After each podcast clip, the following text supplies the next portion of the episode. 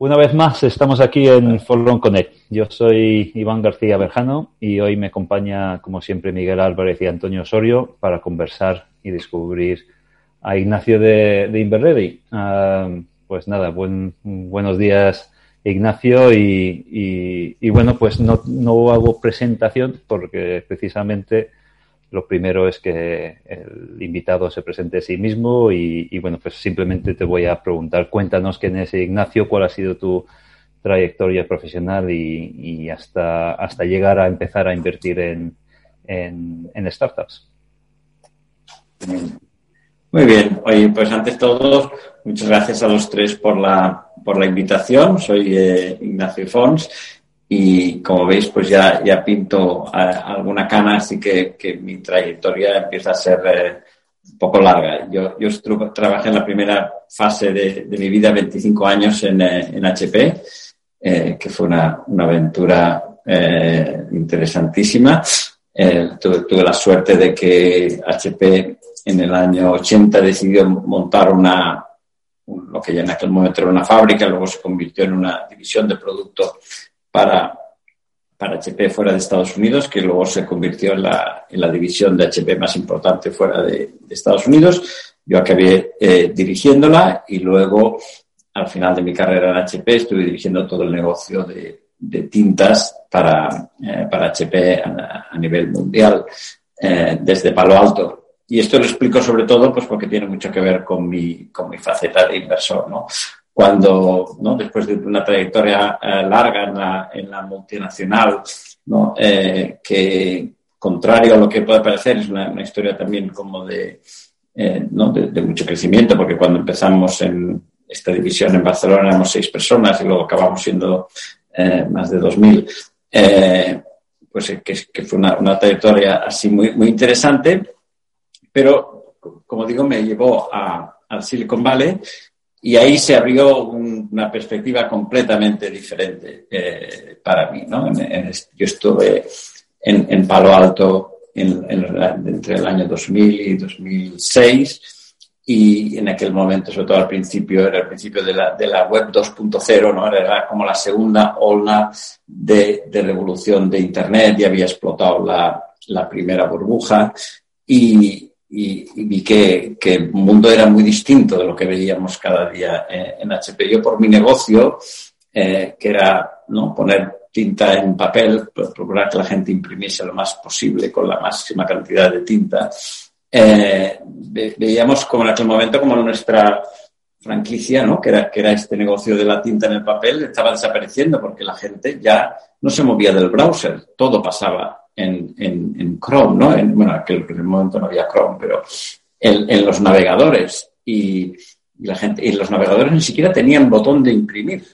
Mientras nosotros habíamos creado todo nuestro negocio alrededor de, ¿no? de, todo lo que es el, Office Automation, ¿no? El, el, Word y el PowerPoint, todo, todo, todo pensado para, para que la, la, pantalla pasase un momento dado al papel y, y todo el mundo desaparecía. Pero entonces eh, había que ponerse al día, ¿no? Y había que ver cómo uno podía conectarse, eh, conectar el papel de alguna forma a la web, que era una misión muy complicada. Pero eso me llevó a las startups, a conocer a la gente que estaba desarrollando este nuevo ecosistema. Y, y, y en HP con todos los miles de ingenieros que había, nadie sabía nada de web, porque no, porque no era nuestro métier, ¿no? Eh, lo nuestro era o hacer procesadores para PCs o, tinta para las impresoras, eh, era otro, otro mundo completamente distinto. Entonces estuve eh, mirando cómo traer ese talento a la, a la compañía y eso pues me llevó a hacer, no estar en el lado de del que quiere invertir o hacer alianzas, o etcétera. Eh, algunas adquisiciones hicimos y eso me, conectó con el mundo de las startups, porque uno puede estar en Palo Alto y no, y verlas, ¿eh?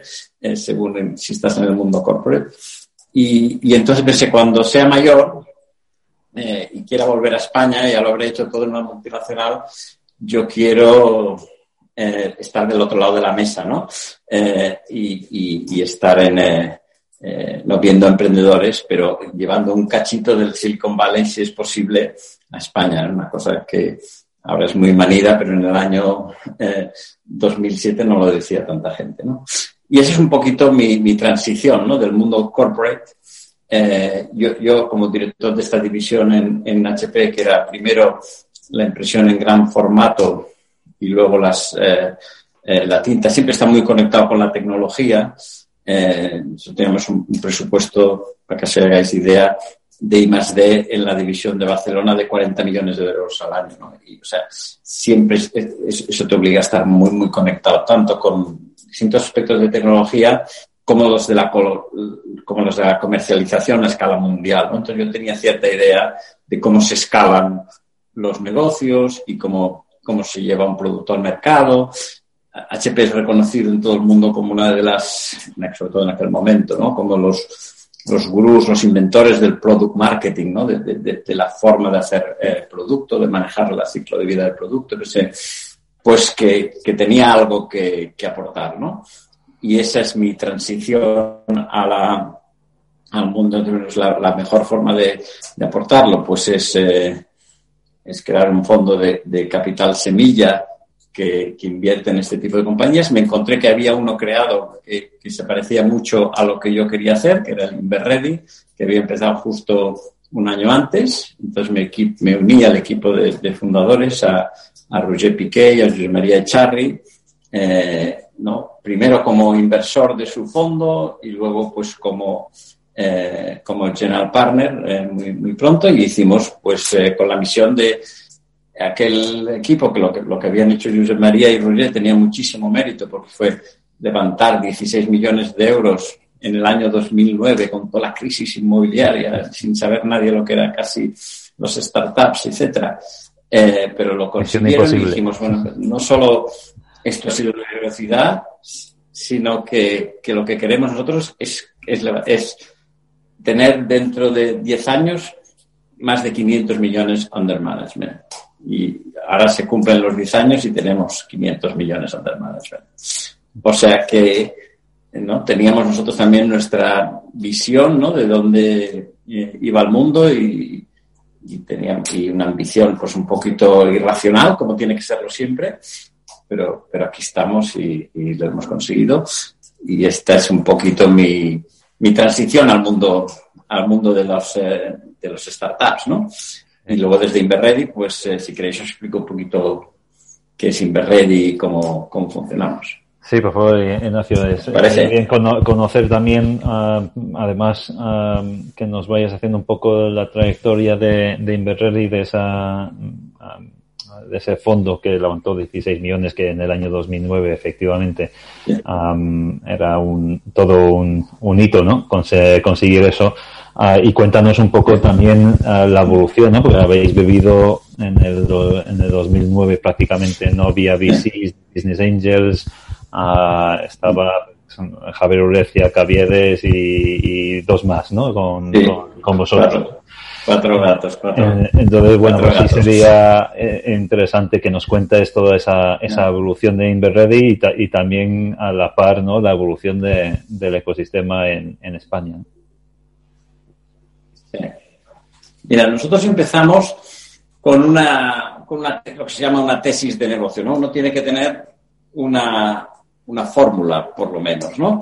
Y, pensamos que, que, lo que se necesitaba en aquel momento eh, en España, que el, el, ecosistema estaba tan en ciernes, pero había buenas, eh, había gente con, con, digamos, ADN emprendedor, ¿no? Porque lo, porque lo hay en todo el mundo, ¿no? Porque no iba a haberlo en España si, más o menos emprendedores hay en todo el mundo y en, España además había una buena base tecnológica con las universidades, los hospitales, etcétera. Entonces dijimos, si tenemos los emprendedores, tenemos el conocimiento eh, y, el, ecosistema está poco desarrollado, ¿qué, ¿qué, qué, es lo más razonable? Bueno, pues lo más razonable será que, lo montemos de forma que se puedan hacer exits eh, pequeños, que será lo más fácil, ¿no? Porque de un ecosistema poco desarrollado no van a hacer 40 Facebooks el primer día.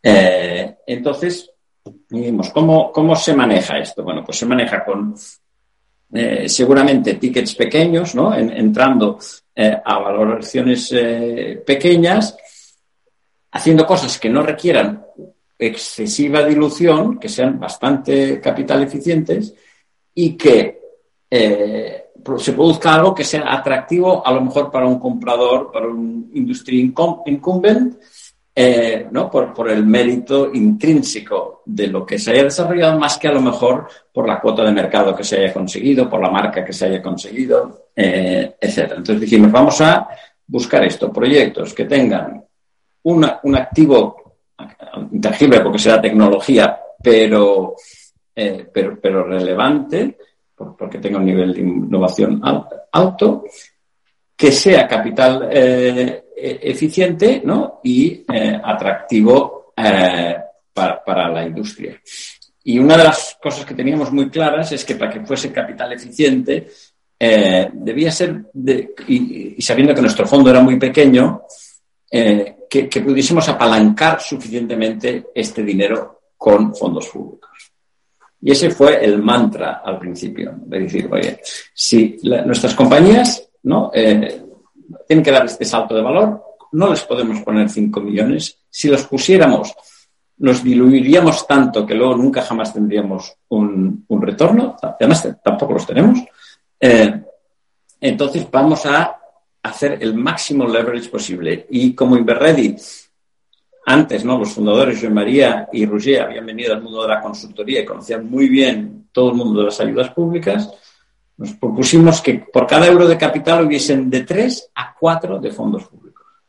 Y así hicimos toda nuestra cartera y creo que ha sido la, semilla primaria del éxito. Luego no ha habido otras cosas más sofisticadas. Pero al principio, y sigue siendo lo hoy todavía, es esto, decir, oye, eh, si tú entras a dos y no le pones más capital, sino eh, apalancas con, con, ayudas públicas o bancario o lo que sea, pero todo menos capital, y luego vendes a, a 10, vas a multiplicar por 5. Y vender por 10 es muchísimo más fácil que vender por 50, por 100 o por 300. Y en España en aquel momento no habían operaciones, ni de 50, ni de 100, ni de 300. O sea que lo contrario también hubiese sido apostar en contra de la estadística. ¿no? Y entonces nosotros dijimos, vamos a hacer esta cosa que es muy, eh, es muy esforzada, la verdad, porque tienes que tener una cartera muy grande de, participadas muy pequeñas. Cuando las vendes y haces deals, no se entera nadie porque son pequeños, pero, pero el múltiplo es muy atractivo, ¿no? Y entonces eh, nuestros inversores empezaron a ver que en operaciones que pues podrían parecer modestas de entre 10 y, y, 30 millones de euros de valoración, pero había unas cuantas, con lo cual empezaron a ver que algo se movía en el mundo del emprendedor, que era posible ganar dinero con, con startups. Y entonces, aunque no se había cerrado el primer fondo, pero ya pudimos empezar a levantar eh, el segundo. Algunas de las salidas fueron un poquito sonadas en cuanto, no en cuanto al importe, pero sí en cuanto al comprador. Intel compró una, una compañía, Symantec compró otra, un fondo americano importante compró otra. Se, veía que, que, había tecnología que se podía eh, exportar en España, ¿no? Y, y, como ¿no? Eh, pues eh, pusimos esta ambición, ¿no? fuimos muy, muy, muy realistas sobre estos primeros pasos eh, pues, pues las cosas empezaron a funcionar y, al mismo tiempo que nos iban bien a nosotros, el, ecosistema también empujó muchísimo eh, y entonces pues han creado un círculo virtuoso de estos eh, que cuando no estás en los pillas, ¿no? que suele pasar pocas veces en, en, la vida de una persona, pero cuando los pillas pues son realmente gratificantes, ¿no? Ves que, ves que el éxito eh, llama al éxito, entonces como Inverready empezó a coger nombre, nos empezaban a llegar eh, buenos eh, proyectos y como los proyectos eran buenos, pues también es más fácil que salgan mejor. luego ya los emprendedores eran buenos, ¿no? Porque ya empezó a haber una segunda ¿no? generación de, de emprendedores que ya habían emprendido antes eh, etcétera. Ya conocéis igual de bien que yo lo que, lo que ha pasado en el, en el ecosistema, ¿no? Pero es, es un ecosistema maduro porque, porque tiene los tres elementos que tiene que tener un ecosistema, que son exit, o sea, que se gane dinero, y hay fondos que han ganado dinero, nosotros ya lo sabéis, hemos publicado, eh, hemos hecho público lo que hemos ganado, que, está muy bien. Eh, hay emprendedores de éxito que, que, que, se repiten, ¿no? y, hay, y hay dinero para invertir. Entonces, exits, dinero, emprendedores, ya, ya el ecosistema empieza, empieza a funcionar realmente bien. Entonces, eh, nosotros hemos seguido con esta filosofía de capital eficiente y de ¿no? Eh, y apalancamiento público, eh, ¿no? muy, fieles a nuestro principio, que es ser inversores de, fases iniciales, pero lo que al principio pues hacíamos en, solo en, el área de ICT, de, ¿no? de, de las tecnologías del mundo digital, eh, y pues ahora lo hacemos también en biotecnología eh, y creamos una segunda generación de fondos de venture debt y luego hemos hecho unos fondos convertibles. Hemos ido innovando. Nuestra, nuestro mantra es, ¿no? es que no, no, puedes hacer vehículos más grandes que el, que, los, que el mercado en el que estás el mercado de España sigue teniendo el tamaño que tiene. Entonces nosotros en vez de evolucionar, hacer un fondo muy, muy grande en un solo sector, preferimos hacer fondos medianos o pequeños en varios sectores. Y por eso quizás somos la, única gestora. ¿Me oís? Sí, sí, perdón, Ignacio, es que no sé por qué de repente he desaparecido. Sí, sí, sí, ah. perfecto, perfecto, no te preocupes. Ha habido, es que ha habido de repente, me ha desaparecido Zoom. Sí, sí, sí. pues, pues eso, os decía que, que hemos, seguido con este mantra de, de, hacer capital eficiente y fondos pequeños, entonces nos hemos desarrollado ¿no? transversalmente haciendo distintas líneas de negocio y ahora tenemos eh, cuatro tipos de, de, fondos distintos, los de TIC, los de bio, los de convertibles y los de eh, Venture Debt. Y últimamente, pero eso ya con otra marca que no es Inverready, incluso un private equity que se llama Gaia. Y eso es un poquito como, va evolucionando Inverready. Vale, pues te quería preguntar si te parece, eh, y Miguel, perdóname que con las entradas y salidas estoy un poco despistado del tiempo. Si ves que abuso de Ignacio, me, da una señal, me valdrá.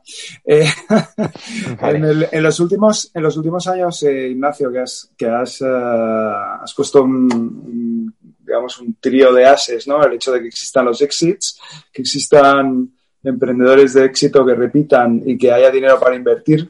Me gustaría eh, que me dieras un par de ejemplos de los exits. Ya sé que esto es siempre complicado, ¿eh? porque a, los hijos siempre no. ¿A quién quieres más? ¿A papá o a mamá? También esas cosas sé que no se pueden hacer, pero no por tanto por preferencia, si quieres, sino por algo que haya sido realmente memorable en esos exits que, nos pudieras comentar. Porque estoy contigo que esa es, digamos, la zanahoria que todo aquel que se quiera meter a invertir necesita, ¿no? El hecho de que va a haber exits, de que hay rueda donde entrar.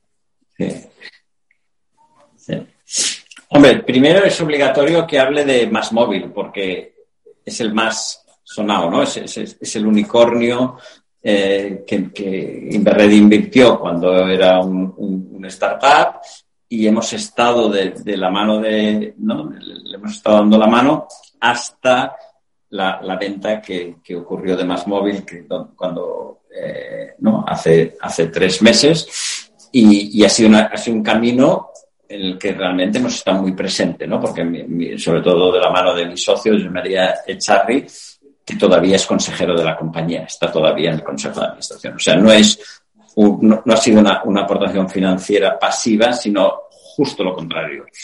Y bueno, y aparte de ser muy, muy relevante, porque entramos a, pues no sé, me parece que eran 9 millones de euros de valoración y la compañía se ha vendido por 3.000, por por casi 5.000 eh, millones. Eh, y obviamente entonces hemos ¿no? Eh, sacado 72 veces la, la, inversión, etcétera. tiene todos los elementos, digamos, de retribución para, para ser la, la, primera que menciono. Pero además es importante porque creo que como venture hemos tenido un, cierto, un cierto mérito en el sentido de que parte del éxito de Más Móvil ha sido la, eh, eh, la forma en que ha organizado el crecimiento, ¿no? sobre todo inorgánico, eh, que ha pasado pues primero por comprar una compañía en el MAP, luego desde esta plataforma comprar otras, luego sacarla al IBEX, etcétera, y, y, parte de, ¿no? Y todo el equipo de management de, obviamente, de Más Móvil tiene muchísimo eh, mérito, pero eh, digamos que parte del arquitecto de, muchas de estas operaciones pues ha sido María Charri, ¿no? Y, y eso pues, nos, nos enorgullece como, como fondo, ¿no? Al haber podido tener un rol activo en, en este éxito. Pero, eh, pero bueno, esta no es nuestra tesis en el sentido, ¿no? Yo te decía antes que a nosotros nos gusta eh, hacer operaciones, ¿no? De, de, ¿no? de, más, más pequeñas y hacer muchas, ¿no? En, en el segmento de, de, de 20 a, a, a 50 millones en el resulta que hay muchas más operaciones en el mercado. Entonces, me gustaría mencionar otras, ¿no? Como puede ser, por ejemplo, eh, la de Indicis, una compañía de Natural Language Processing. La, menciono también porque es, es, como más deep tech, que es lo que nos gusta eh, a nosotros. Una compañía eh, que, que, se vendió a, a Intel, ¿no? Eh, y, y, que luego eh, continuó con, con, el equipo de desarrollo aquí en, en España y, y, se vendió pues por, pues alrededor de unos, de unos 20 millones. Pero como habíamos entrado a un buen precio, pues eso es un buen múltiplo y ese es el, el tipo de, operaciones que nos guste, de las que encontrarías como, como 16 en, el portfolio de, eh, de Inverready. Y luego, por mencionar una que, ha sido muy conocida y notoria también, pues la, la venta a Facebook de, de PlayGiga una compañía que desarrolló una plataforma de virtualización de juegos que ahora con, el, eh, con el anuncio de la PS5 ¿no? de, de, Sony, la gente está ¿no? viendo por primera vez lo que es jugar a juegos sin tener el cartucho, ¿no? sin tener el, el software en casa, sin jugarlos de, forma eh, en streaming. Y, y PlayGiga empezó con esta tecnología cuando nosotros invertimos hace unos cuatro o cinco años y hoy es una tecnología, una tecnología mainstream, ¿no? Y por eso eh, Google pues pagó el dinero que pagó eh, por ellos, ¿no? Eh, entonces, esos, esos son tres exits, por decirte algunos, ¿no? En los que quizá con excepción de más móvil, que ahí el mérito es más financiero, si tú quieres, el, en las otras dos la tecnología tiene un rol muy, muy, muy importante. Muy bien. Eh, um, te, quería hacer una pregunta un poco, si quieres, un poquito ya de, quizás hasta de abuelo, ¿no? Cuando, cuando, pero por mí, ¿eh? Cuando... ya lo soy, ¿eh? ¿Ya eres, ya eres abuelo? ¿cómo estamos? Pero vamos, yo no, yo espero que Tengo no. tres nietos. Yo, yo, espero que no. Yo tengo una acabando la carrera y la otra a mitad de carrera. O sea que vamos a aguantar un poco eso. Esa etapa. Eh, dices dices eh, que, que, en la otra pata que digamos que estáis buscando o que estás viendo que está produciendo de cara al mundo de la inversión es que hay emprendedores de éxito con repetición pero también eso implica que hay eh, emprendedores de no éxito con repetición. O sea, que decir que la gente eh, está no tanto empecinada, sino, sino dedicada, ¿no? Y dice, oye, eh, el fracaso es parte del proceso y, y por tanto no, no, no, hay que, no hay que abrazarlo, pero tampoco hay que ponerse en plan loco, ¿no? porque se ha fracasado, ¿no? Claro, también puedo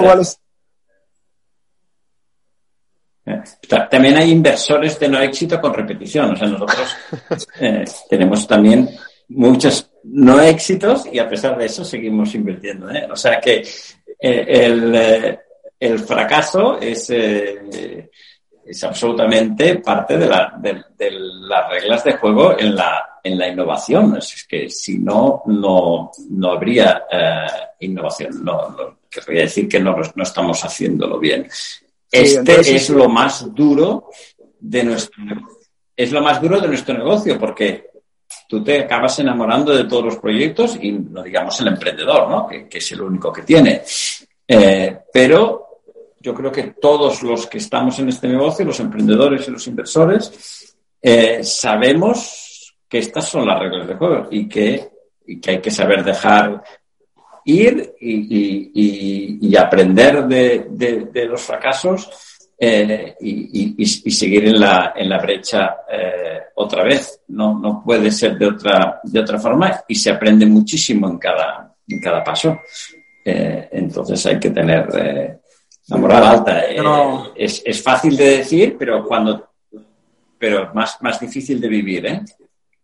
Claro. Sí, no, estoy totalmente de acuerdo contigo. Yo creo que cualquiera que se haya metido a, emprender tiene que tener una escama o un, o un caparazón donde, donde ir colocando las muesquecitas de los fracasos sin temor a de vez en cuando mirarlo para decir, oye, me acuerdo que aquella vez me pasó esto, a ver si no me, no me pasa otra vez.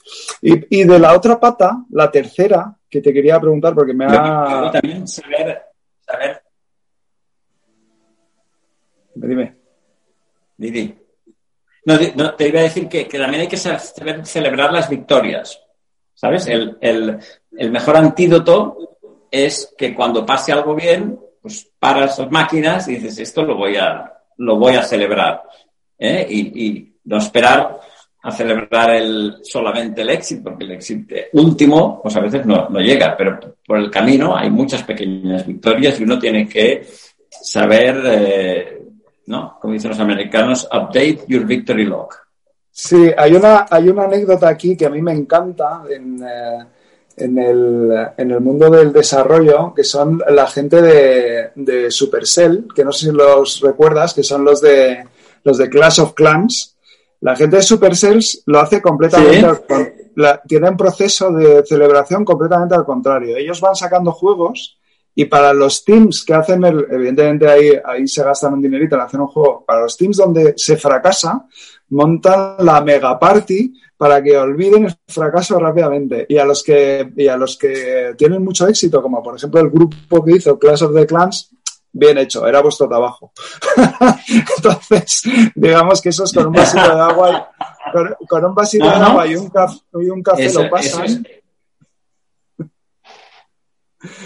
Está muy bien, está muy bien pensado porque eso es entender realmente la naturaleza del negocio, ¿no? Sí, pero quería ir a, la tercera parte, como te decía. Vamos con un poquito de, calaje, con lo cual estamos como cuando se llamaba a América en los 70, que yo no lo recuerdo, pero, pero me, han me han contado que es me pone con, me pone con, pero bueno, no pasa nada, que eh, lo remoto es, es así. Cuando decías el, el dinero para invertir, aquí hay una, aquí hay una, digamos, hay dos posturas, ¿no? Desde el punto de vista del dinero, ¿no? La, la postura de, la filosofía de que cuanto más dinero hay, más problemático es que la economía funcione, pero entiendo que este es un dinero específico para invertir, no porque haya una abundancia de dinero y que el dinero esté tirado de precio, ¿no? Sino que la gente está diciendo, yo si tengo dinero, prefiero invertir. las dos cosas. ¿eh? La verdad es que estamos en un momento en que hay dinero para invertir en tecnología como asset class. Yo recuerdo muy bien cuando nosotros hacíamos fundraising en el año 2010 y 11 y 12 y 13, ibas a ver inversores que no tenían en su portfolio el asset class de inversión directa eh, y, menos en tecnología. No, no, no lo habían concebido, ¿no? Entonces, bueno, les explicabas las ventajas y, y en algunos casos conseguías el dinero. Ahora el asset class technology está y todos los portfolio managers saben que tienen que tener un poco. Entonces, ese es un punto que, tenemos a favor, ¿no? Y el otro que se ha juntado con este es que además hay muchísima liquidez. Y la gente, y entonces, en esas carteras, eh, cuando hay, mucha liquidez, porque como, como el dinero no rinde tan poco, se está moviendo en el portfolio del del asset class, eh, ¿no? mercados eh, monetario ¿no? o, activos eh, financieros líquidos a ilíquidos en busca de la rentabilidad. Entonces, el asset class que ya existía ahora es un poquito más grande porque los otros activos ¿no? pues han, entrado, tienen una serie de problemas. ¿no? El inmobiliario ya sabemos lo que pasó, con lo cual a la gente le sigue gustando mucho la piedra, pero no tanto y, los activos financieros eh, eh, cotizados, eh, pues como, como los monetarios están tan mal, pues han ido más arriba y están carísimos. Entonces, pues la gente eh, está reordenando las carteras en, en favor de la inversión directa. Y eso hace que haya mucho dinero. Entonces nos encontramos con mucho dinero y una set class en crecimiento y eso es tormenta perfecta, digamos. sí, es una buena, es una buena definición. Yo, yo si quieres, para, para ir avanzando un poco en, la conversación y, sobre todo Miguel, si recuerda que yo el, tiempo ya he perdido la, la, Porque además como con Ignacio estoy como en casa... A ver, aquí el, aquí el tema del tiempo sobre todo es Ignacio, más que nosotros. Entonces, eh, vamos muy bien, o sea, nos faltan dos preguntas para acabar. Diez minutos máximo, no más perfecto. pues sí, sí a, pesar de que ya nos has anunciado que Inverready se ha, digamos, expandido, que tienes un, pues cuatro puntos, eh, por así decirlo, de no solo tradicionales del ICT, sino la biotecnología, biotecnología, el Venture y los convertibles. Dime un poco si hay posibilidad de sintetizar en cuál es el perfil de inversión que hacéis. En el sentido de, me has contado que no quieres hacer grandes tickets, pero sí un poco, si yo soy un emprendedor, ¿cómo pienso en Inverready para decir, quiero, ganarles? Sí, si eres un inversor, si eres un emprendedor de ICT, de ¿no? una, startup digital, eh, te ganarás a, a, Inverready si eh, tienes un proyecto que tiene un nivel de disrupción grande sea, tú eres capaz de articular bien que, no eres una tecnología en busca de un mercado, sino una tecnología en, eh, en busca de un user need que, es importante y que, que, si lo disrumpes se va a crear eh, eh, valor importante. Cuanto más ambicioso sea esta, esta visión y más realista, o sea, no, no somos... hay gente que crea mucho valor porque, porque dicen, mira, es que todos los relojes eh, no siempre han tenido las correas negras y nosotros vamos a inventar el reloj de las correas amarillas y esto va a ser la leche. Que, los, que lo puede ser, ¿eh? Porque no deja de ser una disrupción, pero no es de las que más nos gusta. Nos gusta que la, que, que la disrupción tenga que ver con algún user need fundamental. Eh, porque entonces quiere decir, decir que hay una tecnología, que esa tecnología es mucho más fácil apalancarla, porque se podrán poner deuda eh, pública, que será más capital eficiente, porque convencer al mundo de que necesita eh, pulseras amarillas para los relojes es muchísimo más caro que convencerles de que, de que hay una tecnología que les va a dar internet en el campo, ¿no? Como esta mierda que tengo yo de satélite que no, que no funciona, ¿no? hay ciertas tecnologías que crean breakthroughs eh, eh, muy, muy, muy, muy importantes, ¿no? Entonces, eh, ese, emprendedor que tenga un technology base breakthrough, que lo pueda articular ¿no? en forma de una transformación importante, ese sería nuestro preferido desde un punto de vista de, del, los fondos de ICT y que para hacer esto pues esté buscando entre medio millón y un millón y medio, una, cosa así, en primera instancia. ¿eh? Eh, y que, sea early, ¿no? No nos gusta tanto una serie A como, como una serie seed o pre-seed, ¿sabes? En, esa fase. Eh, luego habrá otro emprendedor que, que, ya ha pasado por esto y está intentando crecer su compañía antes de la serie A o entre la A y la B y necesita a lo mejor complementar una serie de, de una ampliación de capital con deuda, porque es mucho menos dilutivo que capital y entiende que, que, no es el momento de pedir tanto capital porque le va a diluir demasiado debido a dónde está, pero ya tiene cierto track record. Entonces, eh, si es un tío que, que entiende bien pues, eh, ¿no? el rol de la deuda en su equity strategy, sería un buen candidato y su compañía está creciendo y es compañía de crecimiento, eh, sería un buen candidato para nuestros fondos de venture debt. Y si el emprendedor pues ha hecho un, eh, eh, no está en biotecnología y, tiene una está en el área del, drug discovery y tiene papers muy buenos sobre alguna molécula que funciona para algún tratamiento innovador y todavía no ha podido hacer ningún ensayo clínico de ningún tipo, pero ha hecho pruebas de laboratorio eh, bien refrendadas, está, a lo mejor es un buen candidato para, los fondos de, biotecnología.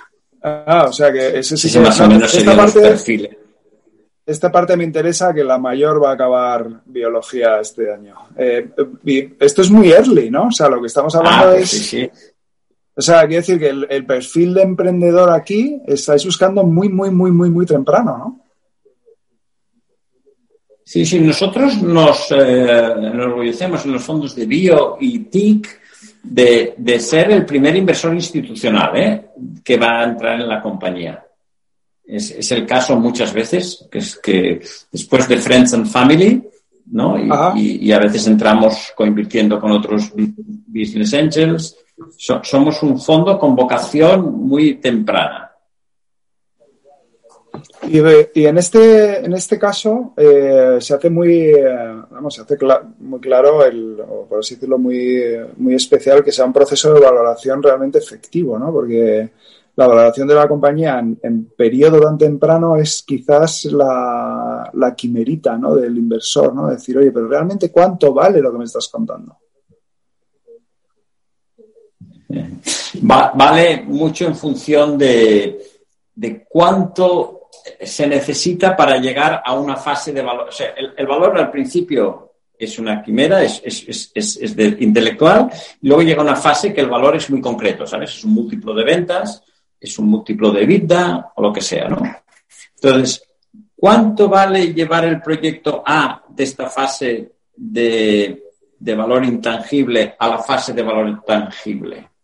La, valoración tiene que ver mucho con esto, ¿no? Con cuánto dinero se necesita para tangibilizar algo. Si un proyecto ¿no? Eh, pues ya tiene unos emprendedores de éxito que te cagas en un mercado eh, enorme y ves que va a necesitar muy poco para llegar a una fase tangible, pues a lo mejor vale mucho dinero. Si es un proyecto al contrario, ¿no? Que es un emprendedor que es la primera vez que, lo hace, una tecnología que todavía necesita dos años para desarrollarse, eh, eh, y etcétera, pues a lo mejor vale, vale mucho menos, porque ¿no? tú todavía vas a tener que, arriesgar más dinero para llegar hasta ahí. Entonces, eh, el time to, ¿sabes? Time to money es, un elemento fundamental. Luego está la, competencia, ¿no? Lo que otros quieran pagar por eso. Eh, siempre, siempre es un valor eh, importante. Y, el coste de reposición, ¿no? ¿Cuánto, cuánto costaría si otro se pone a hacerlo? Eh, claro, sí, sí. Y entre ellos vas, vas triangulando y vas, vas buscando una valoración, ¿no? Luego, luego, nosotros también a veces, un emprendedor viene y me dice, bueno, pues es que esto, fíjate, el, inversor este americano cree que vale 5 millones, ¿cómo es que tú dices que vale 3? No sé qué, y o tengo esta otra oferta de un business angel que digo, mira, al final le digo, yo, yo tengo que multiplicar por 10 mi inversión. Entonces, eh, les hago, les haces unos números, dime, si entro aquí a 5, tengo multiplicar por 10 y me tengo que diluir dos veces 20%, tal cual, tú tendrías que estar en un mercado ¿no? de 5 billones de euros. Porque es que si no, eh, para ¿no? El, que, el que tenga que comprar esta compañía pues no, no, no a, 300 millones de euros, pues no, no va a encontrar luego a quién, a quién vendérsela, ¿no? Entonces, si les haces una lógica ¿no? del crecimiento de la valoración, la gente entiende a lo mejor que, tienen un buen negocio, pero en un mercado no tan grande que por lo tanto no soporta valoraciones tan, tan altas, ¿no? Y, a mí no me da ninguna vergüenza decir que, nosotros tenemos que ganar 10x, porque obviamente el fondo no, no gana 10x, pero tiene que financiar todos los, los, los fracasos, ¿no? Claro. Miguel, no sé si quieres ¿Tienes alguna pregunta ahí para...? Yo, yo, por resumir ya un poco la entrevista, a mí lo, lo, que me ha gustado mucho de lo que has contado es que al final, después de tantos años, seguís siendo, o sea, tenéis el core igual, es decir, seguís eh, viendo los tickets que has contado, Ignacio, seguís yendo al mismo principio, que es primeras rondas, rondas iniciales, y, buscar sobre todo eso, ser, ser eh, inversores institucionales en los proyectos actuales, ¿no? Entonces yo mi, pregunta, y voy a volver un poquito al principio, dime. Ah. Digo que hemos satisfecho nuestra necesidad de, evolucionar y de, hacer cosas más grandes creando fondos más especializados en eso, ¿sabes? Y ahora tenemos un fondo de private equity que invierte tickets de 15 millones, pero ya es otro animal, ¿no? Y, luego tenemos los fondos de convertibles que también invertirán 3 millones de euros en cotizadas. Pero digamos que no, no los hemos mezclado, ¿sabes? Y los fondos de tecnología siguen siendo en la misma tesis que, que tenían, ¿no? O sea, hemos evolucionado, yo creo, como gestora, no es que hagamos lo mismo, pero a través de, la, de esta diversificación. Entonces, mi, mi pregunta eh, y vuelvo a tu pasado, a tus orígenes con HP. ¿Cómo ves tú el, mundo del venture, del venture corporate? De toda esta parte de la inversión, de las empresas corporativas, ¿no? En el mundo startup.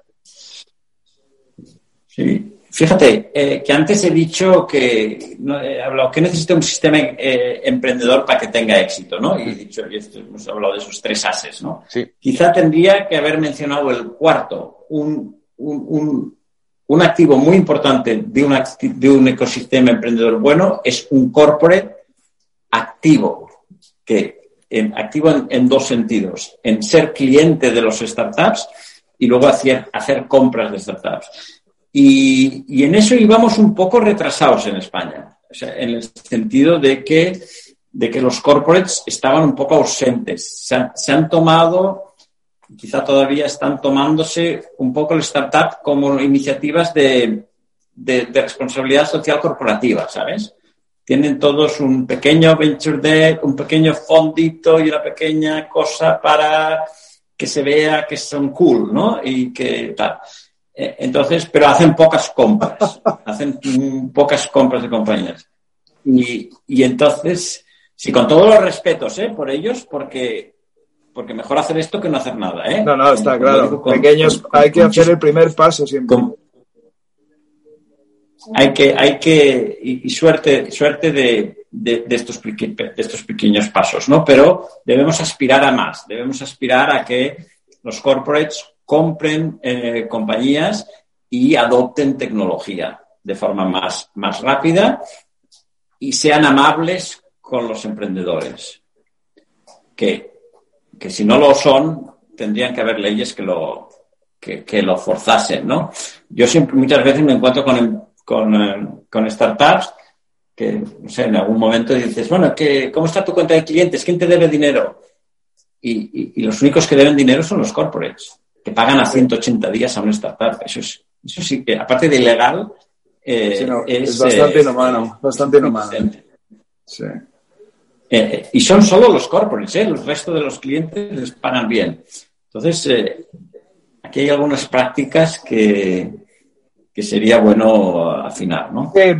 Hay, probablemente todo un tratado que hacer de cómo los corporates pueden comprar a las startups, porque muchas veces no es tanto, fíjate, yo no voy a descargar a las corporates, eh, a pesar de que venimos de ahí y que es nuestro ADN inicial, ¿no? Pero, pero es verdad que muchas veces los propios procesos de las corporates no tanto la, la, idea de la corporate de cómo relacionarse con empresas pequeñas, eh, o en empresas innovadoras, realmente es la que le imposibilita luego tener una relación sana con ellas, del propio proceso. Entonces hay ciertas cosas que no tienen ningún sentido, porque hay veces que de repente te piden en un, en un proceso de compra de un producto que, que, tengas seis años de historia de ventas de tu producto a grandes compañías y dices, pero es que me lo inventé el mes pasado.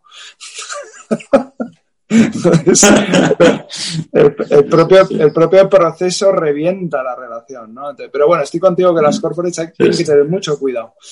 Eh, Ignacio, mira, nosotros, nosotros siempre nos gusta acabar preguntando a, nuestros invitados, eh, porque va a ser así. El año que viene, cuando vuelvas a Follow and Connect, ¿qué te apetece contarnos o qué desearías contarnos? ¿Cuál es, cuál es, dices, mira, yo es que este año, ya sé que ahora mismo todo el mundo está con el mantra de no hagas planes, no hagas planes, que mira la lección que nos está dando, bueno, pero algún plan creo que nos viene bien para tener porque lo que no tiene sentido es no tener plan. Bueno, a mí me gustaría contar, ¿no? Eh, que, que sigue creciendo, ¿no? Eh, porque yo creo mucho en las, las curvas, ¿no? Hemos hecho una curva sin. Sería una pena que, que, se aplanara. Tenemos proyectos de, de, otras eh, maneras de, de, hacer inversión en otros eh, verticales, Eso Eso me gustaría poder explicar que hemos introducido un nuevo producto en el mercado, ¿no? que seguimos innovando. Hemos sido el primer, eh, la primera gestora que, ha introducido un, producto de Venture Debt en España. No existían eh, antes. O el de convertibles tampoco eh, existía eh, como vehículo eh, en España. Pues a lo mejor sorprendemos con algún otro con un vehículo innovador. Eso es una cosa que me gustaría explicar desde un punto de vista de Inverready. Desde el punto de vista de las participadas, me gustaría explicar pues el próximo Play Giga o el próximo, ¿no? Que era un éxito eh, pues, eh, pues interesante para, para el ecosistema. Eso, eso, por supuesto, esto es lo más bonito de nuestro, de nuestro negocio, ¿no?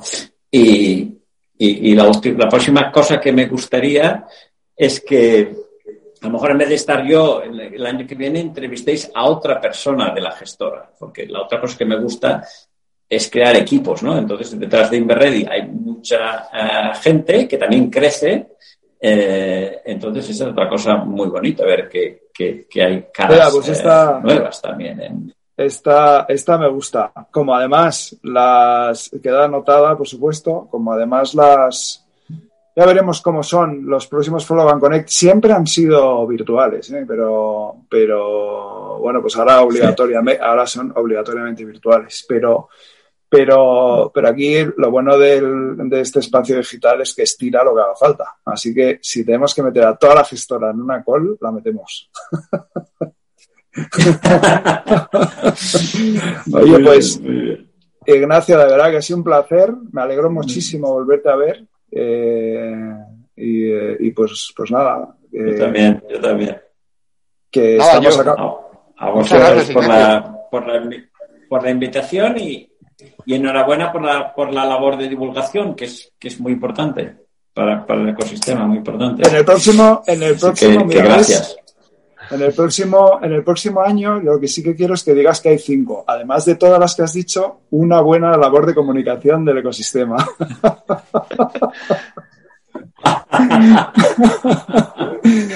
bueno, ya, Muchas gracias, Ignacio.